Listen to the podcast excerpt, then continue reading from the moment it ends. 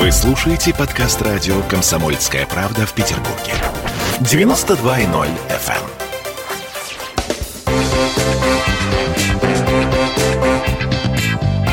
Культурные люди. В студии радио «Комсомольская правда» Елена Кальницкая. Генеральный директор Государственного музея-заповедника Петергоф. Здравствуйте, Елена Яковлевна. Здравствуйте. Собственно говоря, почему госпожа Кальницкая у нас в студии? Потому что, с одной стороны, мы понимаем, что на нас гигантскими шагами наступает туристический сезон, просто вот прям наваливается на нас, да? А с другой стороны, мы все натужно пытаемся представить себе, что мы выходим уже наконец из этого карантина. Вот об этом мы поговорим. Хорошо? Хорошо. Значит, смотрите, первое, что нас интересует, и первая дата, это 24 апреля. Открытие фонтана в Петергофе. Да? Да. Этого ждать или это, в общем, такой рядовой будет просто день в жизни Петергофа? Рядовым днем он не будет. Не будет. Хорошо. Не будет он прежде всего потому, что, вы знаете, мы сейчас прям живем как в первый раз.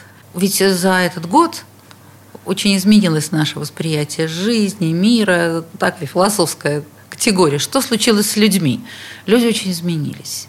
Они стали чем-то более нервные, в чем-то более такие вот э, абсолютно непримиримые. И мы прекрасно понимаем, что сейчас, когда музей будет работать с соблюдением жестких правил Роспотребнадзора, проблемы возникнут. Если нам раньше, в общем, ну, можно было допустить, что группа прошла там не 20 человек, а 22-23, она приезжала, мы ее пускали. Сейчас мы становимся абсолютно уязвимыми. Мы должны соблюдать эти правила, и мы их соблюдаем. Потом, ну, все-таки, я даже не думала, что люди будут так жаждать вернуться на работу. У нас же, в общем, очень большое количество людей петерговских. И для них это пребывание в парках, в дворцах, в садах – это такой образ жизни. Они здесь родились, и они за нашими садами ухаживают, ну, как за своими. Плюс еще, я не скрою, было ведь очень такое сложное психологическое время, когда часть коллектива сидела дома, а часть Ой, коллектива ходила наверное, на работу. ужасно. И надо, это было, ну, не могу сказать, что это было ужасно, но это было проблемно, потому что на работу хотели все. Они все на работе были нужны. Музейные смотрители э, сидели дома, сидели дома реставраторы предмузейных предметов, которых мы не могли, не имели права пустить. Но зато все парковики, 400 человек были при исполнении. Парковики, люди, которые работают да. в парке. Вот Мгм. вы придете в парк, вы увидите вот таким же красивым, каким он бывал всегда все эти годы. Обязательно хранители э, музейных предметов приходили, приезжали два раза в неделю, вскрывали фонды. Хранители экспозиции приезжали два раза в неделю в дворцы. Служба безопасности работала в нормальном режиме. Это большое количество людей. Экономическая служба работала нон-стоп потому что все равно нужно было все время думать, где взять людям зарплату и как ее смастерить. Нас поддержало, очень поддержало Министерство культуры. Но оно понятно, что нам пришлось труднее всех. Во-первых, мы музей сезонный. Безусловно, конечно. Раз. Во-вторых, мы музей традиционно обеспеченный. Это тоже очень важно. А что это значит, Что традиционно это значит? Это значит, что мы все годы зарабатывали сами А, большие деньги. понятно. И у нас доходило до того, что вот процентное соотношение между внебюджетом и бюджетом было 30 и 70. 30% мы получали от государства и 70% зарабатывали Ничего себе, сами. какие вы крутые. Поэтому мы могли делать реставрацию на свои деньги. Мы могли людям достойно платить. Все это могли, могли, могли, осталось в прошлом. Люди это поняли. Нужно было принять, в общем, серьезное решение. Конечно, это решение дирекции, в общем, это и мое решение, но это решение общее. Как платить людям, тем, кто сидит дома, и тем, кто работает? И как? Одинаково. Мгм. Одинаково. Мы платили одинаково. Вот тут мы решили, что мы все-таки команда, что мы все-таки коллектив. И если только вот здесь напустить какую-то такую ошибку, перейти хлипкую грань, можно очень пострадать, потому что люди настолько разные, они так по-разному воспринимают жизнь. Они всегда так по-разному воспринимали жизнь. А сейчас, понимаете, а почему я хочу? Я сижу дома не потому, что я хочу там сидеть, Конечно, а потому что конечно. так заставила жизнь. Я считаю, что мы приняли решение правильное. В коллективе абсолютно нормальный психологический климат. У вас сохранился, да, полностью коллектив? Вообще Я без считаю, потерь? Без потерь. Мы никого не потеряли. У нас ни один человек не отправился в лучший мир от коронавируса. Фу, ну, слушайте, я вас поздравляю. Это действительно большое Да, И везение. как только кто-то заболевал, да, болели, болели достаточно. Как только кто-то заболевал, мы сразу делали дезинфекцию, уходили на карантин все окружающие люди. Вот у нас сегодня ушли на карантин люди, которые работали на экспозиции, по которой прошли туристы из Индии. Мгм. Мы понимаем, да, все риски. Э, Я вас все-таки, с вашего позволения, верну к э, открытию сезона. Давайте, Э, да, верните вот меня в абсолютный позитив. Ну, не уверена. Потому что, значит, ну, во-первых, да, 24 апреля мы ждем открытия фонтанов, но так или иначе, мы понимаем, что сейчас у нас, во-первых, ну, куча всего закрыта, я имею в виду возможности для отдыха, и Турция сейчас закрылась. И вообще, по большому счету, люди жадные до впечатлений сейчас с тройной силой ломанутся к вам. Но это же даже очевидно, даже несмотря на то, что туристов будет гораздо меньше. Готовы ли вы ли вы? Вы готовы? да, мы готовы. Мы готовы, мы понимаем, у нас стоят аппараты для продажи масок, для продажи перчаток. Мы надеемся, что все-таки наша гигантская территория позволит людям распределиться, что они будут гулять. Но, конечно, музеи будут работать жестко ограничены. Если в нормальное летнее время Большой дворец посещало 8-9 тысяч человек, это максимум, то сегодня их будет посещать меньше тысячи, э- э- этот Большой дворец. Подождите, получается в 8 раз меньше. Почему так мало? Да, потому что, вдвое лю- меньше потому должно что люди шли сплошным потоком, большими А, группами, а, а. теперь они идут маленькими группами с дистанцией. Понятно. Мы полностью работаем по предписаниям Роспотребнадзора, как люди идут, куда они идут, что они делают. Поэтому, Слушайте, конечно, это колоссальное снижение потока получается. Конечно, Действительно, конечно, 8-9 раз. конечно. Они... И поскольку группы стали меньше, потребуется больше экскурсоводов. Вот мы сейчас уже расписываем, у нас достаточно все четко шло. Когда группа приезжала 25 человек или 30 человек, она шла с одним экскурсоводом, а теперь с одним экскурсоводом идет 20 человек. А у вас есть это количество экскурсоводов? Есть экскурсоводы, есть внештатные, но все равно Ну, потому что, знаете, как это получится. талантливые экскурсоводы захотят э, устроиться к вам на работу. Я это к этому, нет? Это, это сделать будет очень трудно, потому что мы принимаем на работу тех, кто прошел наши курсы. А, я поняла. Хорошо. Э, вернемся, значит, э, к 22 мая. Я так понимаю, что основной праздник, праздник фонтанов, на- у нас да. запланирован. Что будет там? Традиционный праздник. Как всегда, мы его готовим с кафедры театрализованных представлений и массовых праздников Института, Института культуры. культуры. Я могу по секрету сказать, я профессор этой кафедры. А, Да, это, боюсь, что не секрет даже в общем и целом. Ну, в общем, мне нравится эта кафедра, я ее люблю. Вот, и я считаю, что мы всегда делаем хорошие праздники. Я и закончила просто, да, поэтому это тоже да, для Там меня работал особая когда-то наш такой вот как я его всегда шутливо с любовью называла, праздник отдел Олег Леонидович Орлов. Его Царство ему небесное, мой мастер. Да, ну вот видите, значит, вы все это понимаете с полуслова, но сейчас его ученик Дима Соколов, и мы делаем большой праздник, посвященный очень важному для этого года празднику. Это наш личный праздник 300-летия фонтанной системы. Это 1721 год, когда Петр Великий. Вообще это интереснейшая история, я два слова скажу, она мне очень нравится. Но обычно такая легенда говорит, вот приехал Петр, на Ропшинские высоты и, и нашел источники. Ну, конечно, это было не так. Так. Потому что там работали довольно много людей, там, исследователей местности, картографов. Эта местность изучалась, и в этой местности источники искались. Потому что Петр выбрал, да он не Петергоф ведь выбрал изначально, он выбрал место в Стрельне. Он хотел строить дворец на том месте примерно, где сегодня стоит Константиновский дворец. Там ему казалось лучше, и там должна была быть построена такая масштабная, роскошная резиденция российская, российская резиденция, посвященная победе в Северной войне. Это была государственная резиденция. А в Петергофе он задумал строить свою царскую дачу. И вот так получилось, что в Стрельне неправильно считать, что там не было воды. Она там была. А в чем же тогда дело? Но там дворец выше, и туда нужно было провести огр- специальный искусственный канал и сделать накопительные бассейны. Она все равно То есть была это бы... технологически было сложнее. Технологически было сложно. Она все равно бы была больше похожа на Версальскую. Фонтаны не могли бы работать круглые сутки, как в Петергофе. Мгм. И в это время нашлись вот эти источники новые на Ропшинских высотах, которые были расположены так, что они шли сверху вниз, и фонтаны вот Петергофа, пустить их к стрельне оказалось невозможно. Вот тут нужен был дорогой длинный канал, все это должно было быть изломано и слишком далеко. Мгм.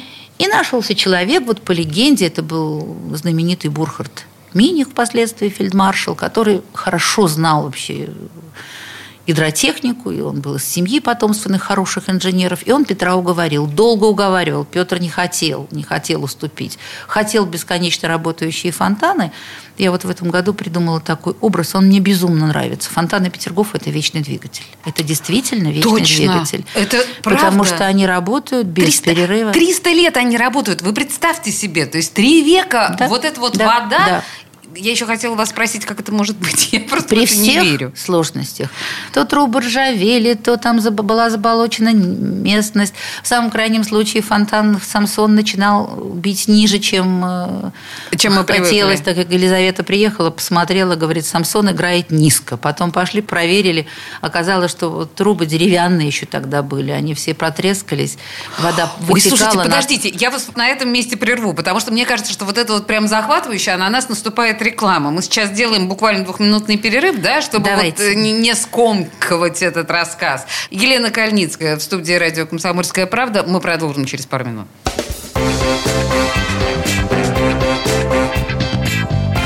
Культурные люди.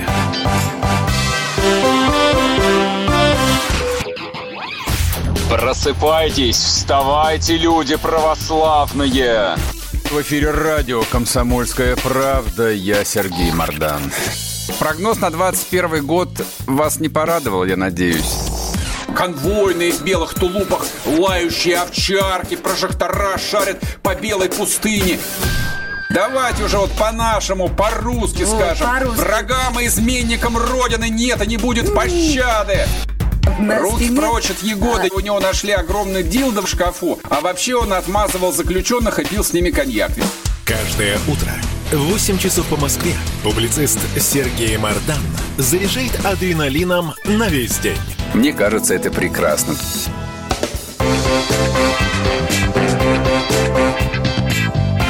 Культурные люди.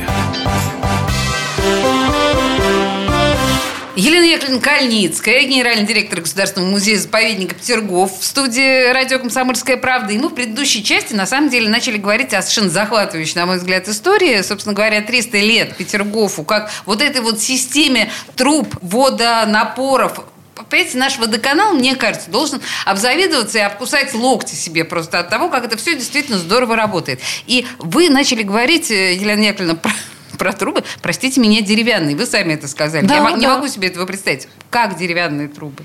Очень просто. Они же были почти по земле, они так вот так-то лежали, как в ложбинках. Они были не, не всегда вот такие сплошные, Ага. а иногда такие. Это просто был Как вот- жё- это ли? это был- Ага. А потом уже их стали делать металлическими, чугунными. И Николай I очень много переделал труб. и Екатерина переделывала.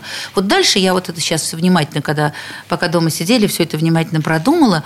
Каждый ухаживал за фонтанной системой в меру своего понимания. Не все это хотели делать, и не все могли. Ну, могли-то все, но не, всех, не все считали Так, ну, слушайте, если в меру своего понимания, то портачили, наверное, периодически. По-всякому. Вот я нашла письмо Екатерины II, она пишет, старый хрыч Елагин, ему даны деньги фонтаны чинить, а он черти куда их пристроил. Вот этот старый хрыч Елагин мне очень понравилось. Вот. Слушайте, ну если говорить о 300... Это Иван Перфильевич Елагин, который был человек известный. В общем, да, Елагин дворец, например, мы знаем. Да, да, Мгм, да, так Блеснула она эрудицией. Да, да. Э, Но так или иначе, мы говорим о том, что это год 300-летия, год юбилейный. Мы будем это праздновать, очевидно, совершенно. Кстати, вот я тут нашла легенду, что Петр Великий лично открыл задвижку в 21 году. Вот это тогда, правда. да? Это серьезно? Это не легенда. Вот он-то как раз и открыл задвижку на Ропшинских высотах. И Вот прям собственной по- рукой. Нет, он Ногой. не ногой, не рукой, а кувалдой. Ну, так. Ломом, ломом, заступом. И написано, 25 заступ. километров скакал на лошади. Абсолютно. Он скакал на лошади, есть даже версия, что где-то бежал, потому что вот пока вода шла, он бежал, чтобы увидеть, как забьют фонтаны. Это же не, не одномоментно происходит. Дорога ну, конечно, да. почти 50 километров. Там, ну, где-то он шел, где-то он... А Эти заглушки, ведь было несколько на пути. Вот и сейчас есть все-таки пруды водонакопительные. Ну, по сути, это та же система, как в Версале, только в Версале вода качается машиной Марли. Она подается не естественно, а она искусственно заполняет вот эти... Там даже есть бассейны на крышах домов. Настолько это было сделать трудно. Поэтому до сих пор фонтан Версаля работает два раза в неделю по 4 часа. Вот она и разница, да? Да, вот она и разница. Я этого не знала. Да. Ну вот так, поэтому, когда вы приходите, приедете. Ну, сейчас, наверное, фонтаны мощнее, чем были, насосы мощнее, чем были прежде. Но, в принципе, это проблема. А в Петергофе этой проблемы не было. И, конечно, нам очень приятно эту дату отметить, и мы отметим ее вот праздником фонтанов, угу. и все там будет. Мы уже написали сценарий, смотрели, согласовывали, все уже идет. Приоткройте чуть-чуть вот какой-то, что там будет. Ну, я понимаю, что наверняка там будет Петр. Ну, будет там... Петр. Вы знаете, я вообще иногда думаю, что, может быть, невозможно, чтобы на каждом празднике был Петр. Я как-то приехала в Версале, вижу там чудесный праздник. И праздник называется «Сирано де Бержерак на Луне». Это в Версальском парке. И я говорю, а почему Сирано де Бержерак? А мне отвечают, мы больше не можем видеть Людовика XIV на белом коне. И я это понимаю. Но все равно, вот как ни крути, куда ни кинь, везде будет Петр. Ну, почему? Мы же делали программы, делали спектакли без Петра, мы делали советский Голливуд, мы делали там да, да, да, я помню, географические конечно. открытия. Но все равно Петр, в общем, нам первый ну, то есть э, не поделитесь чем-то вот, что еще может быть такого, на что прям ну, обязательно Но сюрпризы, праздник будет с мультимедийной составляющей, это все-таки интрига. Ага, хорошо. Ну, в общем, да, оставили, не буду вас пытать. Так или иначе, если мы к Петру все-таки вернемся, я видела по сообщениям информационным, что вы приняли участие э, мероприятий, которые так или иначе связаны. Я сейчас не сформулирую, что это за мероприятие, но 350-летие Петра. Э, да, Петра. И вот э, то, что было сейчас в Эрмитажном театре, да. какой-то там большой ну, это немножко уже дорога в будущий год, 22 год. Да, это 22 год, да. естественно, 350 это лет Петру. 350 лет Петру. Мы я считаю, да простят меня коллеги из других музеев, самое Петровское место, потому что, да, в Эрмитаже там и Меньшиковский дворец, и Зимний дворец Петра, но у нас все – это четыре первых дворца, Монплезир, Эрмитаж, Марли, Нагорные палаты. Это Стрельня, это Ропша многострадальная, угу. это фонтанный водовод, Нижний парк, Верхний сад, Монплезирский сад, все Петровское. И вот я сейчас прямо вот начиталась столько, и вот понимаю, он приехал из Франции в 1717 году. К этому времени у него уже все было заложено, и Ропша, и Петергоф. Все было готово, практически на мази. И он посмотрел во Франции и понял, какое участие сам король принял в строительстве Версаля. Он так, может быть, и не хотел до отъезда. Он все равно во все совался, он был такой человек.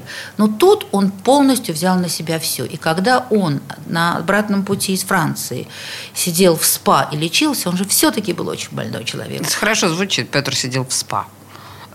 Это место так называлось. СПА, в смысле, во Франции. Да, я Понятно, понятно, да, сняли. Он сидел и лечился, и он решил, что он будет сам чертить. И сам начал чертить. И он уже приехал со своим проектом. Он отказал проектом Растрелли, он отказал проектом Леблона. Они все его не устраивали тем, что там была вот эта самая пресловутая неестественная подача воды. Что там были фонтаны, а он хотел природы. И, конечно, он эту природу искал. Он искал эту ситуацию, он надеялся, он верил, он мечтал. Он мог не найти.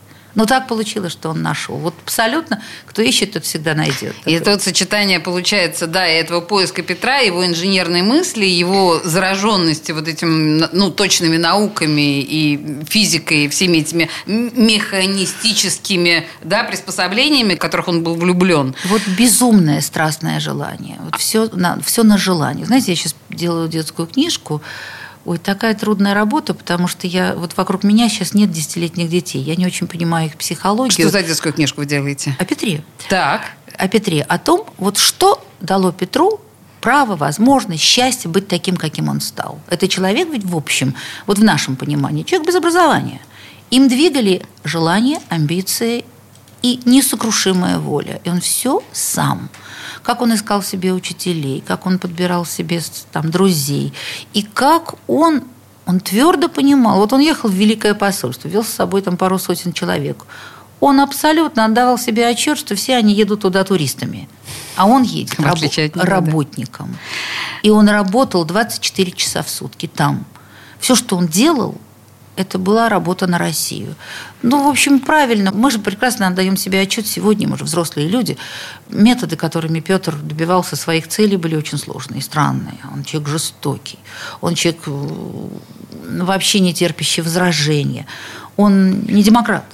Ну, было бы странно, наверное, в начале 18 века быть абсолютно, демократом. Абсолютно. Было бы странно, да. Слушайте, ну просто вот сейчас, когда так масштабно у нас э, будет отмечаться 350-летие, на это делается большая ставка, в том числе и на ну, патриотическую составляющую всех этих празднований, как вы понимаете. Но, с другой стороны, если смотреть на личность Петра, то она очень далека от современных представлений о патриотизме.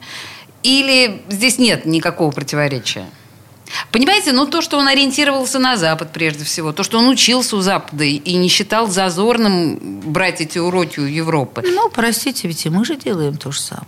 А, но мы тщательно от этого отбрыкиваемся и говорим, что это совсем не так? Ну, не во всем. Но патриотизм, он всегда патриотизм, потому что, в общем, любить свою родину, которой, какой бы она ни была, это и есть патриотизм. В патриотизме Петра я понимаю, что никто не сомневается, это совершенно очевидно, нет, просто другой подход нет. к патриотизму. Да, поэтому вот, знаете, я э, э, думаю, что Почему мы мало сравниваем Петра и Людовика XIV? Ну, ведь тоже два абсолютных монарха. Так. Две таких сильных личности. Просто Людовик XIV работал на себя. И вот его замечательная фраза «государство – это я», угу. она все объясняет. Петр работал на Россию. Он принял титул «Отец Отечества», и он сказал – о Петре ведайте, что жизнь ему недорога, была бы жива Россия. Вот это абсолютное различие этих двух людей.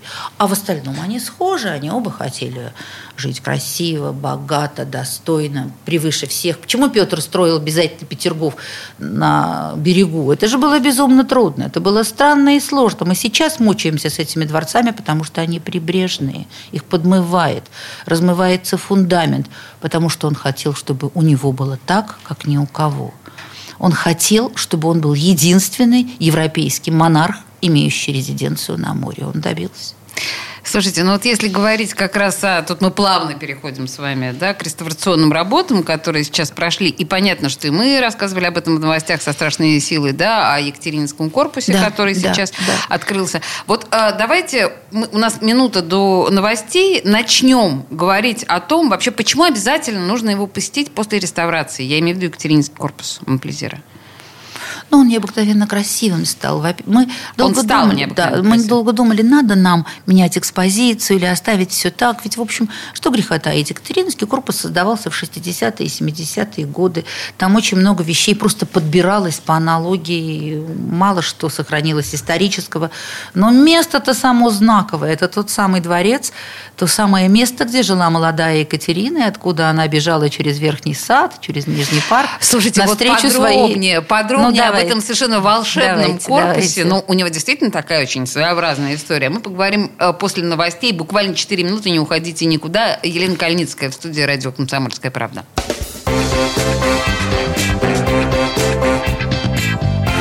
Культурные люди.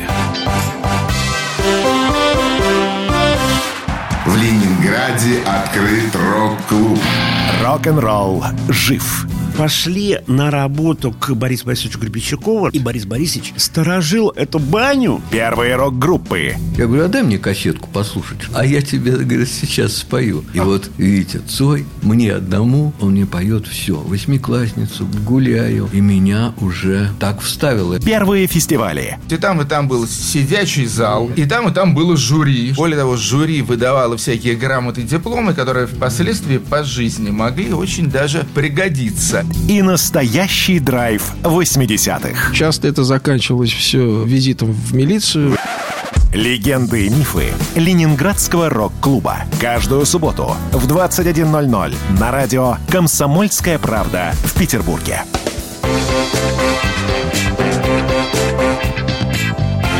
Культурные люди. А мы продолжаем говорить о Петергофе, собственно говоря, музее-заповеднике. Елена Яковлевна Кальницкая, генеральный директор этого комплекса у нас в студии. И мы остановились в предыдущей части на Екатерининском комплексе Монплезира, который недавно вышел из заточения и реставрации. Слушайте, он же очень долго реставрировался. Он реставрировался два года. Я считаю, что мы с ним обошлись очень разумно. Я понимала, что надо абсолютно все, что в этом музей представлено, куда-то девать. И мы решили, что жалко это все по фондам, от людей на год. И мы договорились с Москвой. И мы отправили в Москву, в музей Царицына, всю коллекцию. И хотели, мне все кажется, что надо москвичам показывать блистательный Санкт-Петербург. И мы все это очень по-петербургски сделали. И в Царицыно выставка имела большой успех, и два года москвичи учились жить по-нашему.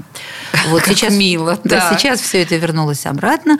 Ну, во-первых, очень много нашли при реставрации. Раскрывали колера. Это же вот уже... Колера – это что такое? Цвет, цвет угу. стен. Это, в принципе, корпус, который отделывал Александр I. И там очень много вещей, связанных с войной 12 года. Но Александр I такая самая он, в общем, не петерговская личность. И навсегда сфинкс неразгаданный до гроба. Но он приезжал только, когда материнские именины справляли в Петергофе. Вот Петерговский праздник он бывал. Слушайте, ну вы э, начали говорить о молодой Молодой Екатерине. Ну, потому что этот корпус построила для себя Елизавета, когда она делала ремонт Большого дворца. Это середина XVIII века, 40-е, 50-е годы. Она решила перестроить Нагорные палаты. Ей они были малы. Как нежная, любимая дочь, она, любящая дочь, она понимала, что ей надо сохранить Петровское ядро. И она его сохранила. Вот к этим Нагорным палатам было пристроено правое крыло, левое крыло и два флигеля огромных, церковный и вот корпус под гербом. И пока строился дворец, она сначала думала, что она перебьется. Но она так любила Петергоф, что она решила, она отвлекла Растрелли от основного дела, и он ей построил вот этот корпус. Он потом стал называться Екатеринским. Угу. Он строился для Елизаветы. Елизавета. Красивый, барочный, изысканный, элегантный. А рядом были построены деревянные корпуса для Петра Третьего и Екатерины Алексеевны. И для Петра Алексеевича и Екатерины Алексеевны. Там они и жили. Дальше у них начались сложности. Петр Третий вел себя как хотел. Елизавета отправила их в Орененбаум. Потом Петр остался в Орененбауме один. Екатерина вернулась, жила одна, скучала. Только начинались всякие романы. Сначала с Понятовским, потом с Орловым.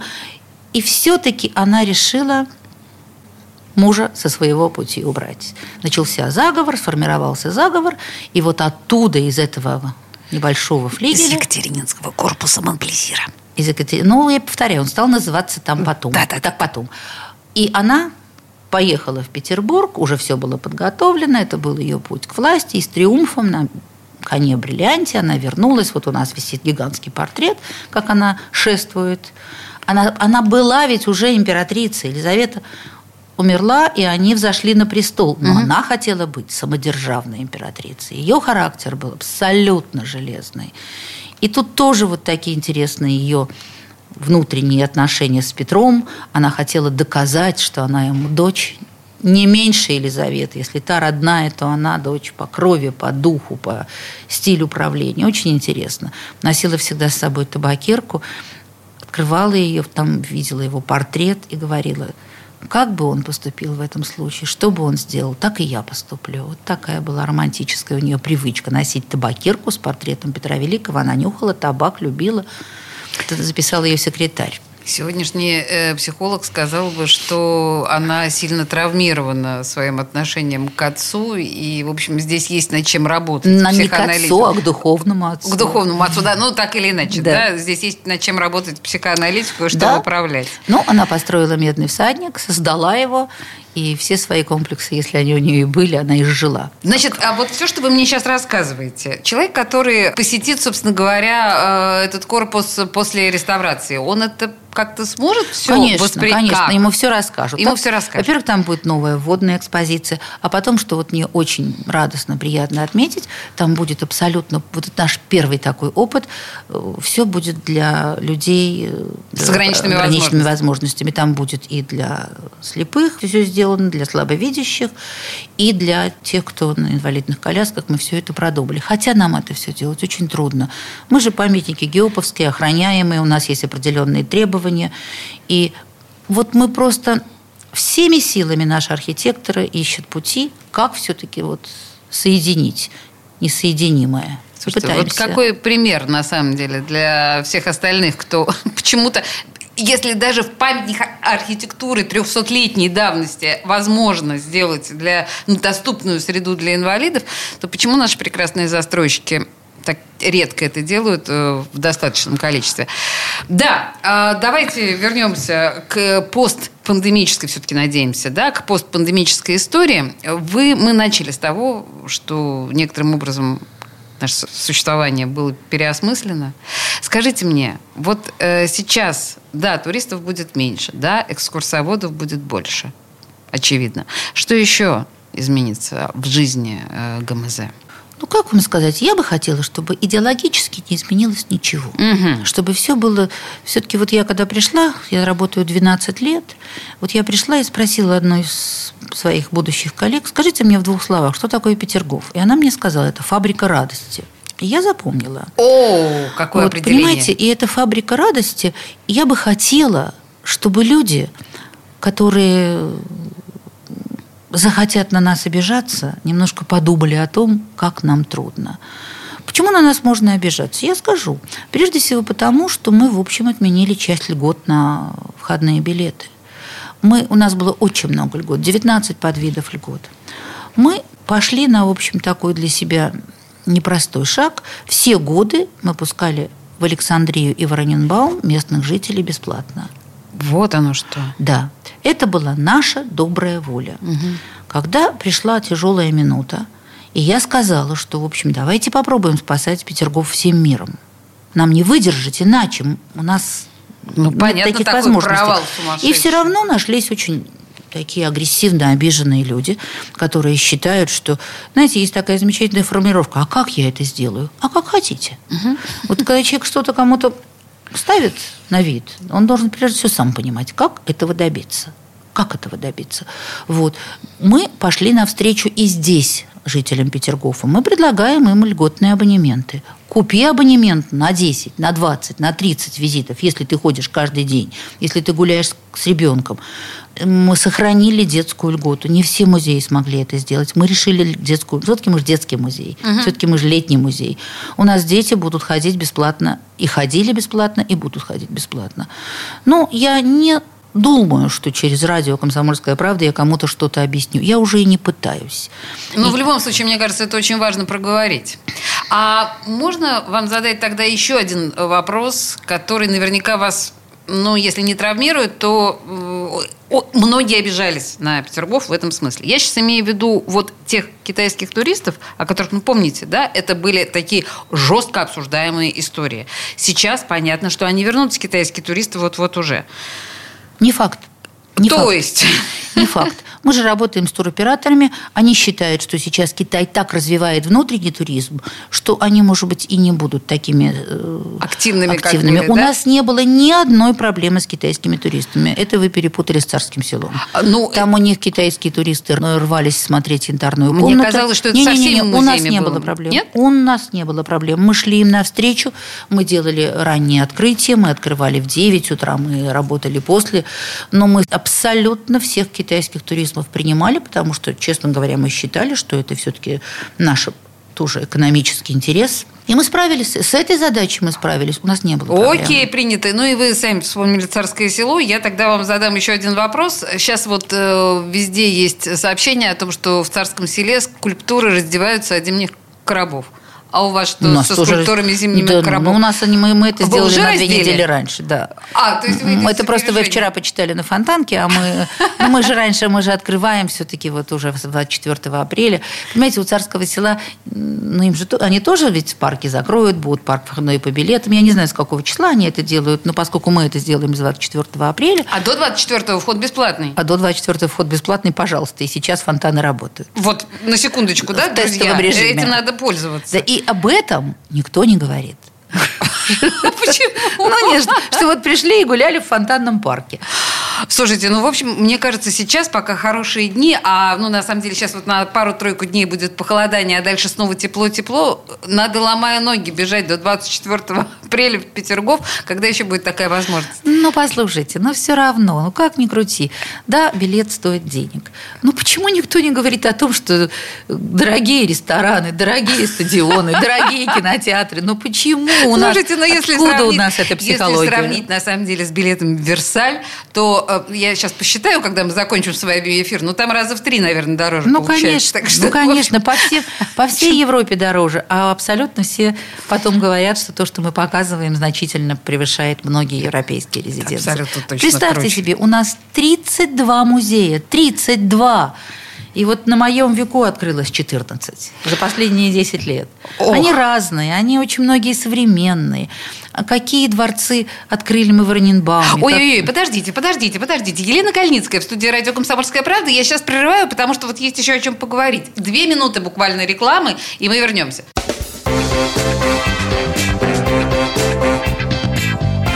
Культурные люди.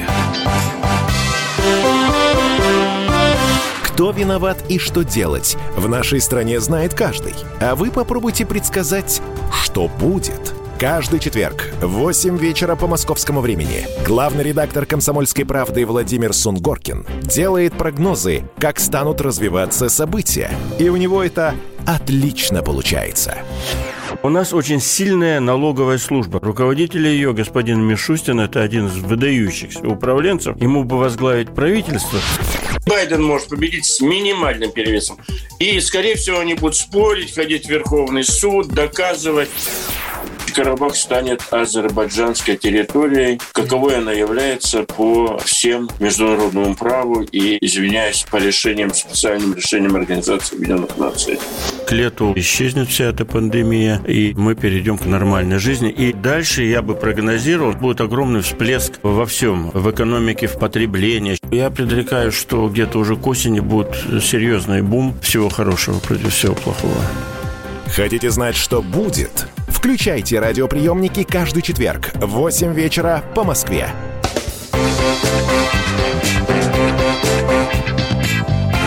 Культурные люди. А мы а, продолжаем.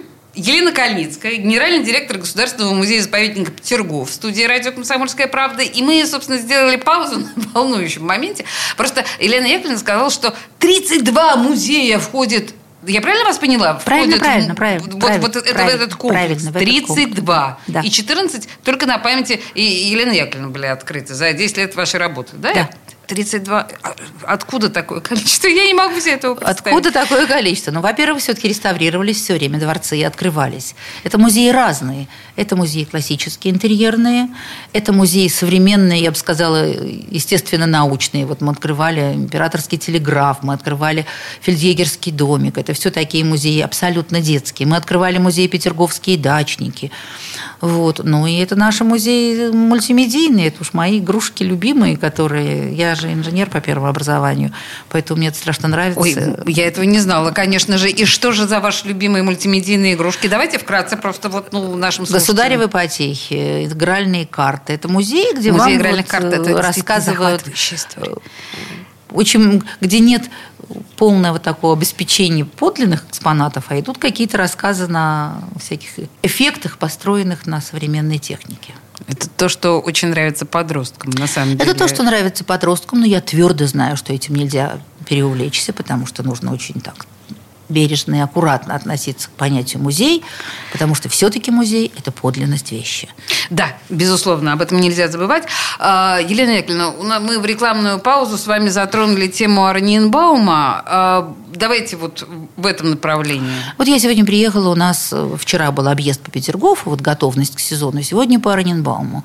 Ну вот я посмотрела, прям вот у меня так, знаете, ну, на душе тепло и светло, потому что сколько делают сотрудники Раненбаума. Там большие проблемы.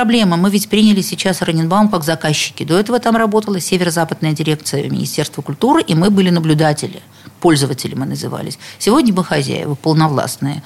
И мы уже теперь выступаем как заказчики, ведем авторский надзор над реставрацией. Я всегда считала, мои коллеги по-разному к этому относятся, я считаю, что реставрировать свой дом, приводить в порядок свой дом хозяин должен сам.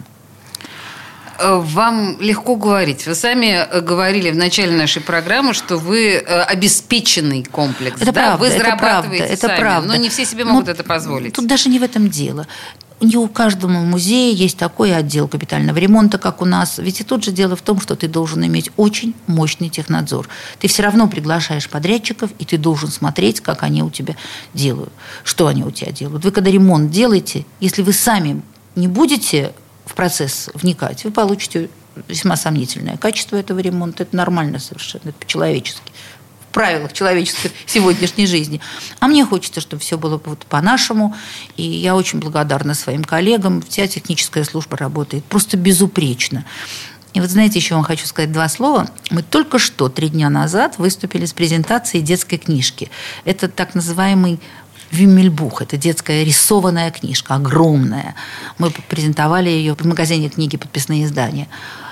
И вот наши ребята молодые задумали и разрисовали один день жизни Петергофа, где все профессии, у нас больше ста профессий в арсенале. Я, бы я посмотрела эту книжку, на самом деле это так классно, и это так э, Алиса... Э, Алиса Юфа. Юфа, да, да чудесная Алиса да, Юфа, да, замечательная да, художница молодая. Да, и наша сотрудница Лена Китаева, которая была вот идеологом, автором текста, ну, там даже текста нет, там одна, она все это да. придумала. Даже меня там в двух местах нарисовала, кстати сказать. Вот я так тронута была. Они мне говорят, найдите себя. Я нашла. Вот, и вот мне кажется, что это тоже такой вот шаг к детям, к популяризации Петергофа это первый музейный Вимельбух. Жанр этот известен, но вот это музейная книга. То же самое мы делаем музейные комиксы. Это все наша попытка э, завоевать э, любовь и уважение юного зрителя. Слушайте, объясните в таком случае разницу между Вимельбухом и комиксами. Ну, это совершенно разные вещи. Ну, Вимельбох – это рисунки настоящего художника. Да, и комиксы, в общем, комиксы наших сотрудники рисуют. Но это тоже, это, это история, исторические всевозможные сюжеты, изложены с таким неким юмором, и это, это, это история в картинках. Угу. А Вимельбух – это картинки, складывающиеся в историю. Это немножко разные вещи. Понятна разница, да? Хорошо. Эм, ненадолго верну вас в Орниенбаум, если мы уж начали об этом говорить. Э, скажите мне, а вот зачем мне сейчас поехать в выходные дни в Орниенбаум? Ну, во-первых, там все-таки невиданной красоты парк. Это не Петергоф, который так немножко давит.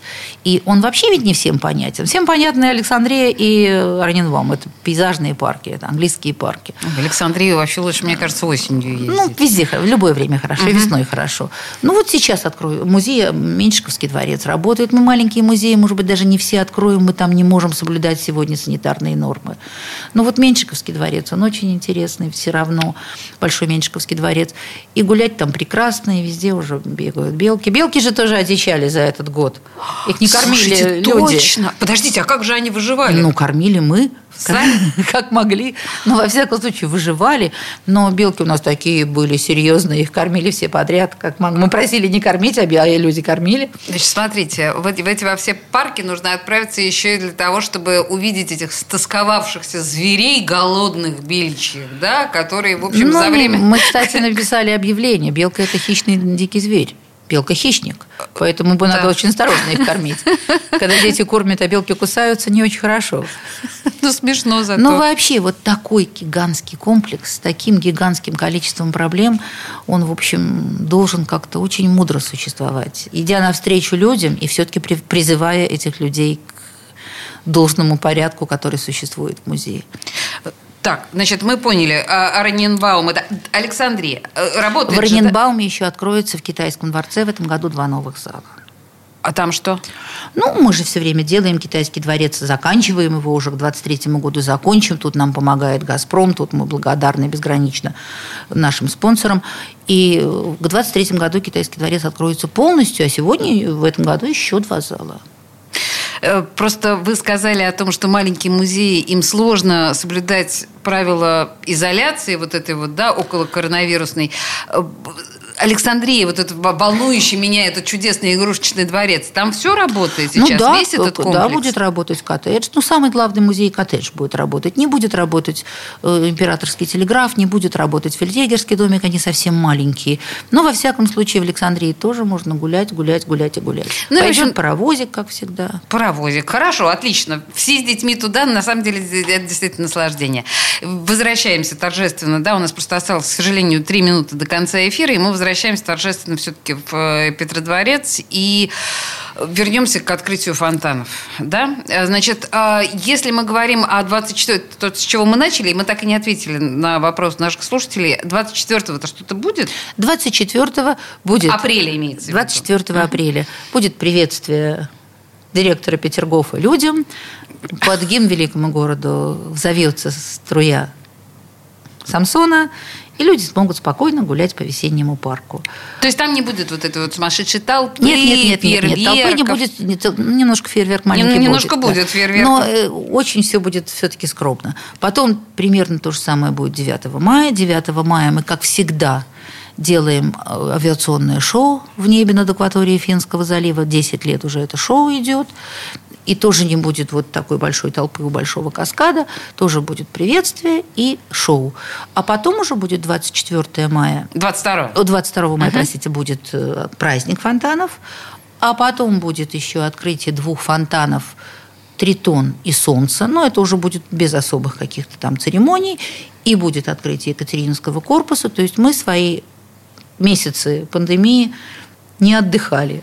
Мы шли вперед к сезону 21 года, а теперь уже глядим в Петровский сезон, в 22 год, когда, конечно, мы Петру полностью воздадим дань уважения, потому что мы его любим, уважаем, и он все-таки наш основатель, создатель и великий хозяин Петергофа.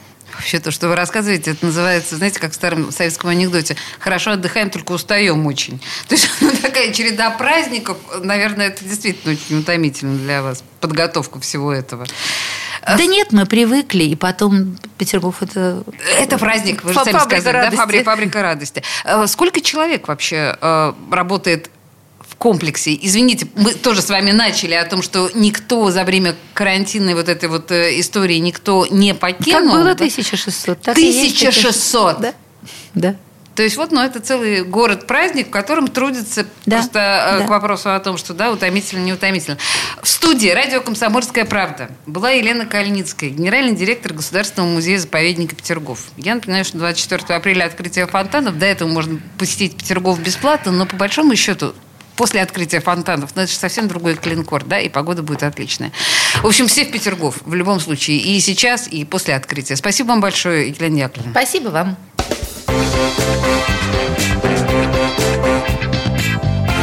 Культурные люди.